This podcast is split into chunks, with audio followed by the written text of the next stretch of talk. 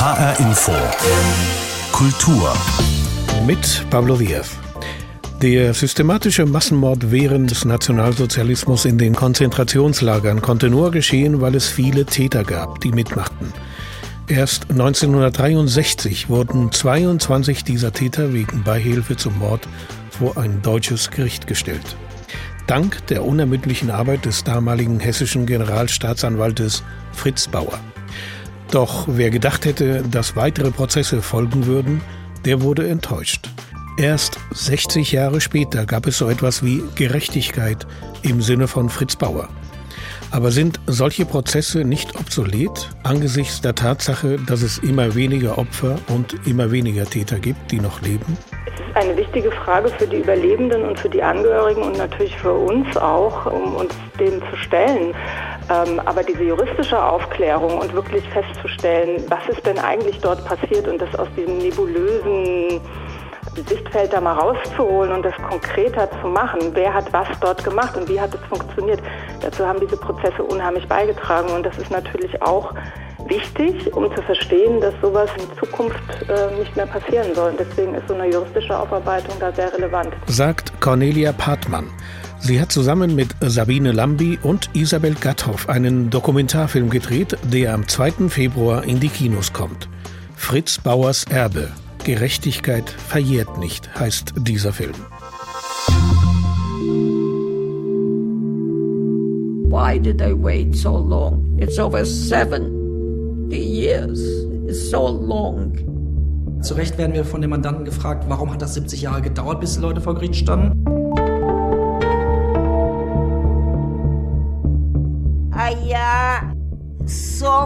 Es war das Ende der Welt. Man kann sich nicht vorstellen, dass ein Mensch so etwas durchstehen kann.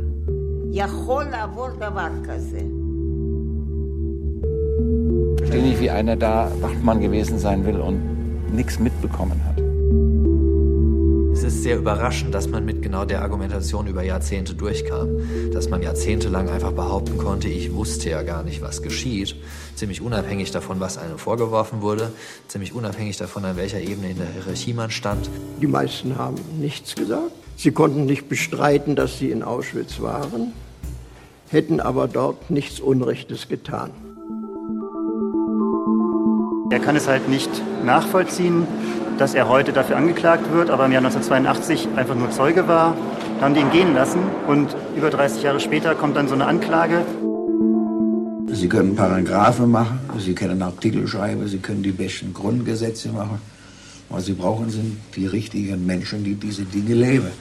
Kein Mensch schafft Demokratie, es sei denn Sie und ich und wir. Jeder für uns.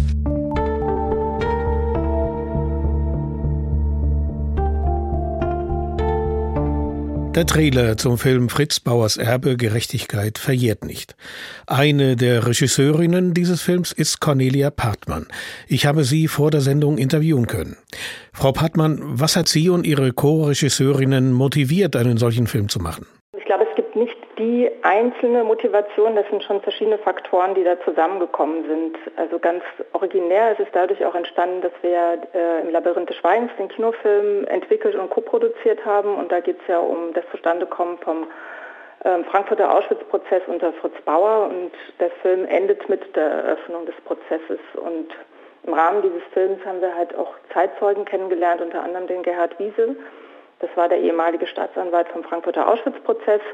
Und da sind einfach freundschaftliche Kontakte entstanden und wir haben halt auch noch mehr Informationen bekommen zu dem Thema. Und dann kam 2015 auch das Urteil gegen Oskar Gröning, was ja auch ein unheimlich großes mediales äh, Interesse bekommen hat. Und dann haben wir uns die Frage gestellt, wie ist es eigentlich nach den Auschwitz-Prozessen weitergegangen und warum ist es nicht zu dieser Prozessflut gekommen, von der man hätte ja annehmen können, nachdem im Auschwitz-Prozess ja so viel bekannt wurde zu dem, was in Auschwitz eigentlich passiert ist. Und genau, das sind eigentlich so die äußeren ähm, Auslöser gewesen. Und natürlich haben wir auch von innen heraus eine Motivation, uns mit diesem Thema zu beschäftigen. Diesen, äh, ja, diesen Skandal, dass es äh, den Überlebenden, dass sie die nicht diese Chance bekommen haben oder dass sie nicht die Gerechtigkeit bekommen haben, im Gerichtssaal ihre Geschichte zu erzählen und dass darüber dann auch Urteile gefällt werden, was sie alles erlitten haben und dass da die deutsche Justiz sich da einfach jahrzehntelang weggeduckt hat.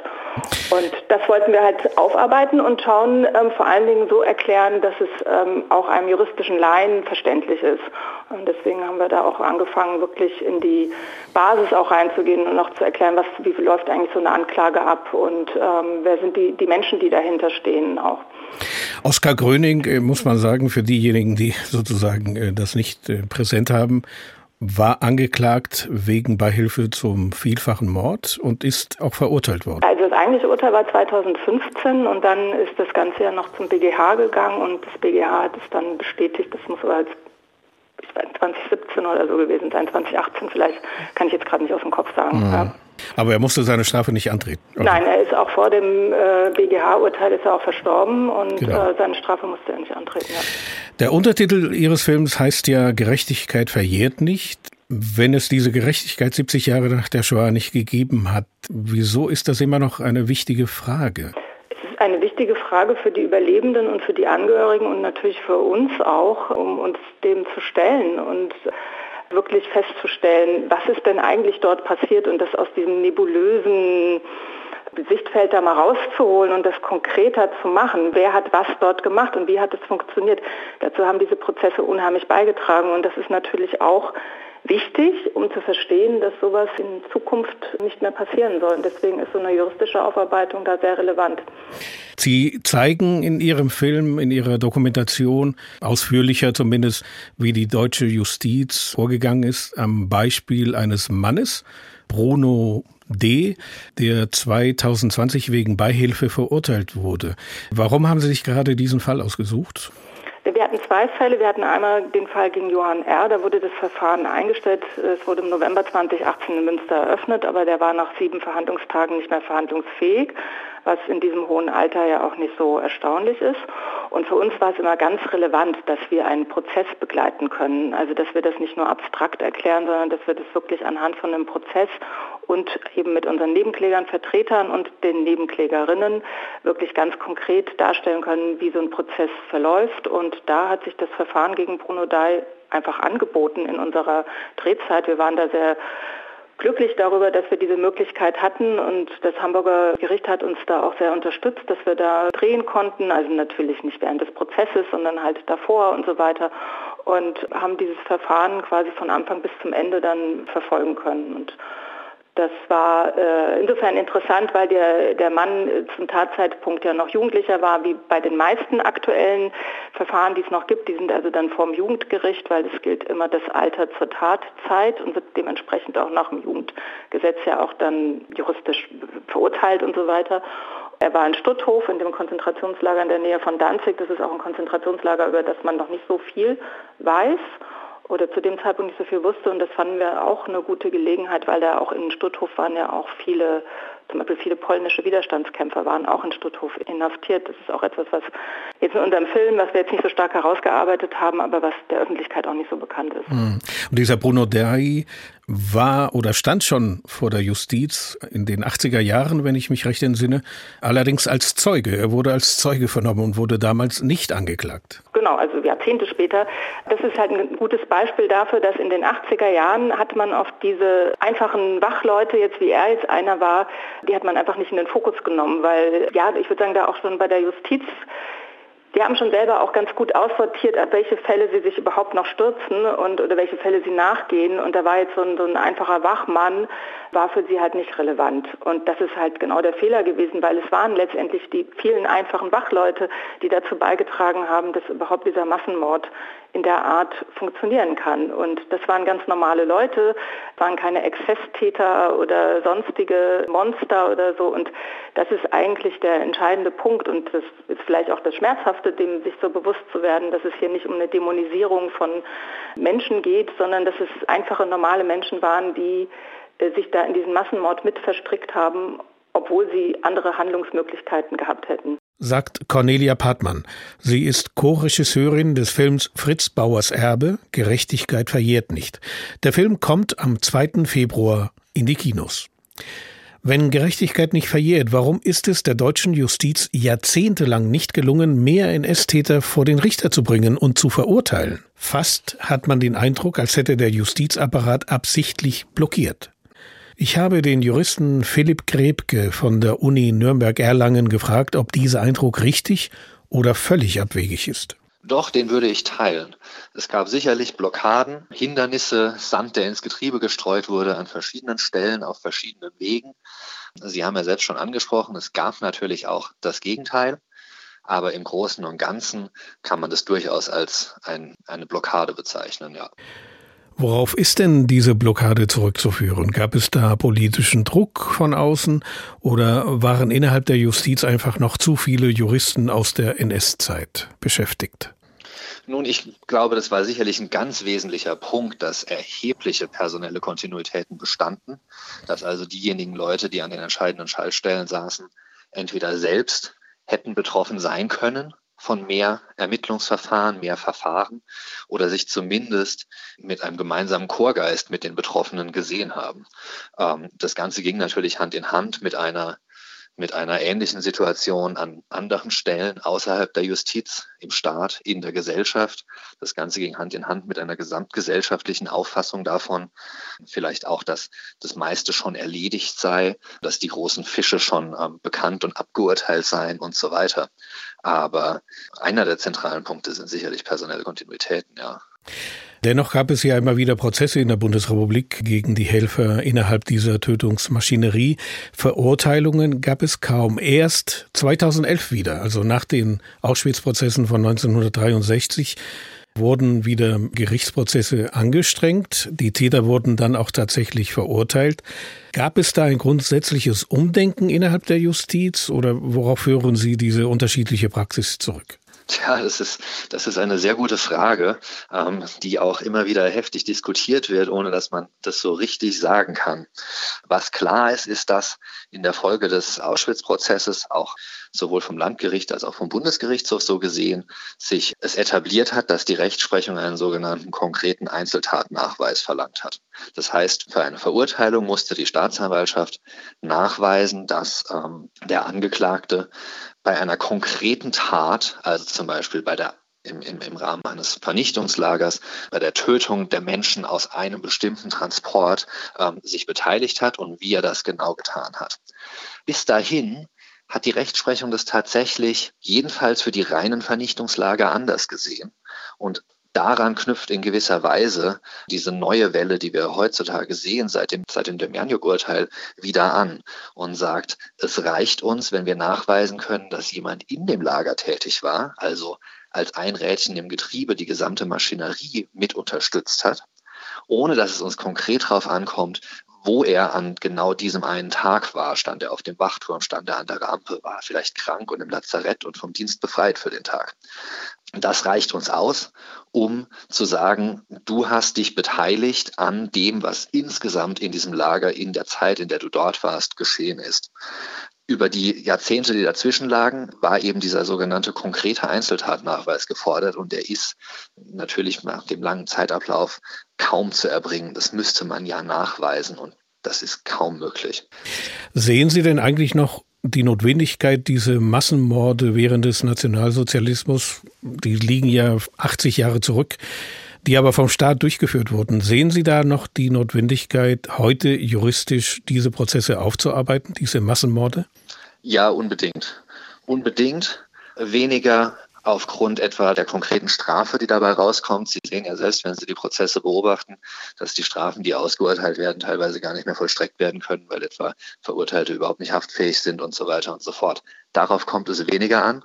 Ich glaube, es ist aber für die gesamte Gesellschaft und im Speziellen für die Opfer extrem wichtig, dass das noch geschieht, solange es eben möglich ist. Denn Strafrecht kann eben nur greifen, solange es noch jemanden gibt, der als Angeklagter in Frage kommt. Wir reden hier ja auch über spezifische Massenverbrechen, die äh, sich qualitativ extrem abheben von der normalen Alltagskriminalität. Es ist jedem unmittelbar verständlich, dass ein Diebstahl in einem Kaufhaus, der vor 40 Jahren begangen wurde, vielleicht heute keinen mehr interessiert und dass es auch irgendwie Quatsch wäre und sogar kontraproduktiv, den jetzt noch zu verfolgen. Ganz anders bei diesen Taten, die wirklich die Menschheit als Ganzes betreffen und bis heute erschüttern. Der Jurist Philipp Grebke war das, wissenschaftlicher Mitarbeiter am Lehrstuhl für Strafrecht, internationales Strafrecht und Völkerrecht an der Universität Erlangen-Nürnberg. Die Frage der juristischen Aufarbeitung der Verbrechen während der Nazidiktatur war eine Frage, die den Juristen Fritz Bauer seit seiner Rückkehr nach Deutschland im Jahr 1949 umtrieb. Er stieß auf allerlei Widerstände damals, innerhalb und außerhalb der Justiz und auch gesellschaftlich. Wer war der streitbare Jurist Fritz Bauer? Heike Berufka mit einem Porträt. Fritz Bauer war wie eine Kerze, die an beiden Seiten brannte, sagen die, die mit ihm zusammenarbeiteten. Ein Mann, der ungeduldig und reformerisch war. Als er nach dem Krieg aus dem Exil nach Deutschland zurückkehrt, prallen zwei Welten aufeinander. Die Widerstandswelt und die Mitläuferwelt. Eines Tages sitzt Bauer in einem Café. Am Nebentisch sitzt eine junge Frau. Ihr Pullover rutscht nach oben. Bauer sieht die Auschwitz-Nummer. Es geht ihm durch Mark und Bein. Er lässt zwei junge Staatsanwälte ermitteln. Sie ermitteln schließlich die Verbrechensstruktur von Auschwitz, die Organisation des Unrechts. 22 Männer klagen die Staatsanwälte an. Der Auschwitz-Prozess beginnt am 20. Dezember 1963 im Frankfurter Römer. Die Sitzung und Verhandlung vor dem Schwurgericht am Landgericht in Frankfurt am Main ist eröffnet. Der Prozess wird zum größten Strafprozess der deutschen Nachkriegsgeschichte. Er dauert zwei Jahre lang. Dieser Prozess ist der Beginn der Erinnerungskultur in Deutschland. Fritz Bauer ist eines sehr wichtig. Ich glaube, wir sollten den Hitler in uns selber finden und erkennen, was Ursachen dafür war, dass diese ungeheuren, in der Geschichte einzigartigen Verbrechen geschehen konnten. Bauer ist schockiert über die Verstocktheit der Täter, über ihre Ignoranz gegenüber den Opfern. Deutschland würde aufatmen und die gesamte Welt und die Hinterbliebenen derer, die in Auschwitz gefallen sind und die Luft würde gereinigt werden, wenn endlich einmal ein menschliches Wort fiele. Schon während des Auschwitz-Prozesses bekommt Fritz Bauer Drohbriefe, wird nachts angerufen. Er denkt darüber nach, Deutschland zu verlassen. Doch er bleibt. Sein Verdienst, das NS-Unrecht zu dokumentieren, aufzuarbeiten und die NS-Justiz anzuprangern, wurde erst viel später anerkannt. Bauer hat es nicht mehr erlebt. Er starb an einem warmen Sommertag alleine in seiner Wohnung. Ein Porträt des ehemaligen hessischen Generalstaatsanwaltes Fritz Bauer. Fritz Bauers Anliegen war die Frage der Gerechtigkeit für die Opfer der Nazidiktatur und dass die deutsche Justiz die Täter dingfest machte und die sich vor Gericht verantworten. Aber ist die Frage der Gerechtigkeit für die Opfer der NS-Verbrechen heute noch wichtig? Diese Frage habe ich an Professor Andrea Löw gestellt. Sie ist stellvertretende Leiterin des Zentrums für Holocaust-Studien beim Institut für Zeitgeschichte in München. Ich denke, diese Frage der Gerechtigkeit ist für die Überlebenden und auch die Kinder und Enkelkinder der Überlebenden tatsächlich nach wie vor die zentrale Frage. Und das ist auch die zentrale Frage, um die es für die Opfer in diesen sehr, sehr späten Prozessen ähm, jetzt noch gehen kann. Ich habe den Eindruck, es geht diesen Überlebenden und auch deren Nachkommen überhaupt nicht um, um die Strafe, um das Ausmaß der Strafe, sondern es geht um die Urteile. Es geht darum, dass ein deutsches Gericht in diesen Fällen Recht spricht und dass ein deutsches Gericht anerkennt, dass das, was damals passiert ist, Unrecht war. Und diese Frage der Gerechtigkeit ähm, ist, denke ich, der entscheidende Faktor im Moment noch in diesen sehr, sehr späten Prozessen. Es gibt eine, ein, ein schönes Zitat, das das sehr deutlich macht von einer ungarischen Auschwitz-Überlebenden. Die hat ähm, 2015 im Verfahren gegen Oskar Gröning gesagt, es muss festgestellt werden, dass es Schuld gibt, die nicht verjährt. Schuld, die morgen noch Schuld ist und übermorgen und bis in alle Ewigkeit. Und ich glaube, da ist dieser Gedanke der Gerechtigkeit sehr schön auf den Punkt gebracht. Darum geht es in diesen späten Prozessen. Stichwort Prozesse. Die deutsche Justiz hat sich ja in den 60er und 70er Jahren des vergangenen Jahrhunderts ja immer sehr schwer getan mit, ähm, sagen wir mal, der gerechten Sache, in Anführungszeichen. Man hat fast den Eindruck, sie hat blockiert. Haben Sie eine Erklärung dafür? Ähm, das ist wirklich eine, eine schwierige Frage. Ähm, wenn sich deutsche Richter, deutsche Gerichte in den 60er, 70er Jahren der Argumentation Fritz Bauers angeschlossen hätten, hätte viel breiter ermittelt werden müssen, hätten viel mehr Prozesse geführt werden müssen. Es ist eine Frage der Rechtspraxis. Als diese Prozesse hätten geführt werden müssen, hat die deutsche Justiz sie nicht geführt. Vielleicht, weil es zu weit geführt hätte, diese Prozesse hätten ja wirklich in die Mitte der deutschen Gesellschaft geführt, wenn man hm. der Argumentation Fritz Bauer gefolgt wäre dass nämlich jeder Wachmann, jeder, der ein kleines Rädchen in dieser Mordmaschinerie in einem solchen Lager war, dass das jeder sich damit ähm, mitschuldig gemacht hat. Wenn man der Argumentation gefolgt wäre vor deutschen Gerichten, hätte man wirklich in die Mitte der deutschen ähm, Gesellschaft ermitteln müssen. Im Übrigen auch in die Mitte der eigenen ähm, der eigenen Branche, also auch die Justiz, hätte sich selbst vor Gericht stellen müssen. Und ich denke, da, dazu war diese Gesellschaft und war die Justiz in den 60er, 70er Jahren noch nicht bereit. Mhm. Es ist eine schwierige Frage, denn in der Tat. Aber wir haben ja, wenn ich mal unterbrechen darf, mhm. wir haben ja ab dem Jahr 2011 mit dem Prozess gegen Jon dem Januk, 2011 gab es ja ein, mhm. ein, Urteil. Das heißt, die Justiz hat quasi 50, ja, fast 50 Jahre gebraucht, um diese Prozesse und Verurteilungen wieder aufzunehmen. Genau, und das ist, und das ist ja eben der entscheidende Punkt. Und das meine ich, es geht um eine Rechtspraxis. Wir haben ja keine Änderung in der Rechtsprechung, sondern ähm, so viele Jahre später, und wenn man böse sein möchte, kann man sagen, jetzt, wo es eigentlich nicht mehr besonders weh tut, wo das nämlich nicht mehr viele der damaligen Mittäter trifft, jetzt gibt es diese, diese veränderte Rechtspraxis. In der Tat, in dem Verfahren gegen John Demjanjuk wurde das erstmals wieder angewendet, diese Idee, dass die bloße Anwesenheit, das Mitwirken in einem solchen Vernichtungslager Beihilfe zum Mord war. Das wurde dort zum ersten Mal wieder so geurteilt. Genau der Gedanke Fritz Bauers also. Und dann 2015 im Verfahren gegen Oskar Gröning noch einmal. Und das zeigt, es wäre möglich gewesen, wenn man bereit gewesen wäre, so zu urteilen. Sie sagten am Anfang unseres Gesprächs, dass die Frage der Gerechtigkeit insbesondere für die Opfer und ihre Nachkommen eine wichtige Frage ist. Aus der Sicht der Historikerin, wie wichtig ist die Aufarbeitung der NS-Verfolgung für die heutige junge Generation, zum Beispiel durch Dokumentation oder auch solche Spielfilme? Ich denke, die ist nach wie vor sehr, sehr wichtig. Ähm, also sehr spannende Fragen, mit denen sich die Holocaust-Forschung in den letzten Jahren beschäftigt hat, haben sehr eng auch mit einem solchen Verfahren zu tun. Es geht nämlich immer wieder um die Frage der Mittäterschaft, der Beteiligung, also die Frage, wie haben Menschen gehandelt, welche Entscheidungen haben Menschen getroffen und welche Konsequenzen hatte dieses Handeln. Das sind Fragen, die in der Holocaust-Forschung in den letzten Jahren auch in einem internationalen Kontext äh, sehr diskutiert werden. Und das sind ja auch wichtige Fragen, die in einem solchen Prozess diskutiert werden und die dann eben auch, so denke ich, gerade für eine junge deutsche Gesellschaft in der heutigen Zeit, wo wir so viel mit Antisemitismus und Rassismus zu tun haben, ganz zentrale Fragen sind. Also die Fragen von Beteiligung, die Fragen von Entscheidungen, von Verhalten. Wie entscheide ich mich und welche Konsequenzen hat meine Entscheidung? Ich denke, das sind ganz zentrale Fragen. Die auch heute noch mit in die Gesellschaft gehen. Aber haben Sie den Eindruck als Historikerin, dass das Wissen über den Holocaust ausreicht? Weil ansonsten könnte man eigentlich Prozesse, die Sie eben geschildert haben, Rassismus, Fremdenfeindlichkeit, auch Antisemitismus, wären im Prinzip, wenn die Leute quasi genügend Wissen darüber hätten, nicht mehr vorhanden. Trotzdem sind sie vorhanden. Also muss sich jede nachfolgende Generation nach der Shoah dieses Wissen aneignen. Ähm, ich denke schon, dass das nötig ist. Und ähm, nein, ich denke nicht, dass das Wissen in einer breiten Öffentlichkeit ähm, genügend vorhanden ist. Ich merke das immer wieder. Es wird ja immer wieder fast schon stereotyp gesagt, dass die Leute das nicht mehr hören können, dass sie das so oft in der Schule gehört haben.